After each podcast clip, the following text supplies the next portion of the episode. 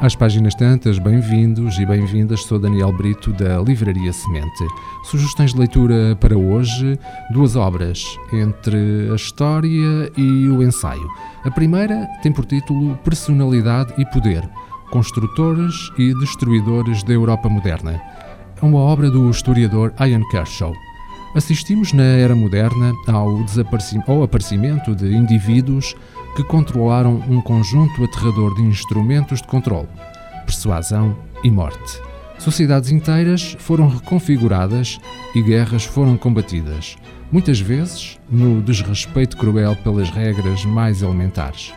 Na cúpula dessas sociedades estavam líderes cujas personalidades, de alguma forma, lhes possibilitaram fazer o que quisessem.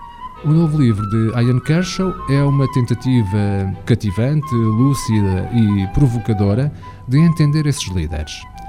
Quer operassem a nível global, como Lenin, Stalin, Hitler ou Mussolini, quer tivessem um impacto sobretudo nacional, casos de Tito e Franco. Que tinham estes líderes e que tempos foram aqueles em que viveram que lhes permitiu terem um poder restrito, irrestrito e mortífero e o que suscitou o fim dessa era. Num grupo contrastante de personalidades como Churchill, De Gaulle, Adenauer, Gorbachev, Thatcher e Kohl, Kershaw reflete sobre como estas outras figuras tão diferentes chegaram ao poder. A segunda sugestão de leitura, O Mundo à Venda, de Javier Blas e Jackie Farshi. O mundo moderno é construído sobre matérias-primas desde o combustível que alimenta os nossos carros até aos metais que permitem fazer as baterias dos nossos smartphones. Raramente paramos para pensar de onde é que eles vêm, mas devíamos. Neste livro, em Um Mundo à Venda, de, de, dos autores, dois eh, jornalistas de renome, levantam o véu sobre os cantos menos escrutinados da economia do mundo. O trabalho de negociantes de matérias-primas bilionários, compram, acumulam e vendem os recursos do planeta. É a história de como um grupo de homens de negócios aventureiros se tornou uma ferramenta indispensável nos mercados globais, permitindo uma enorme expansão no comércio internacional e ligando países em recursos, independentemente de serem corruptos ou estarem envoltos em guerras com os centros financeiros eh, do mundo.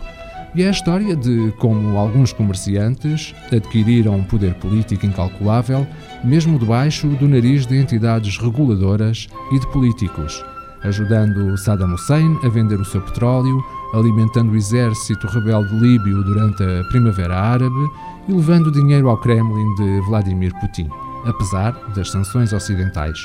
O resultado é uma viagem esclarecedora através das fronteiras mais selvagens da economia global assim como um guia revelador de como o capitalismo realmente funciona. As nossas sugestões, Personalidade e Poder, Construtores e Destruidores da Europa Moderna, de Ian Kershaw, edição Dom Quixote, O Mundo à Venda, de Javier Blas e Jack Farshi, edição Casa das Letras.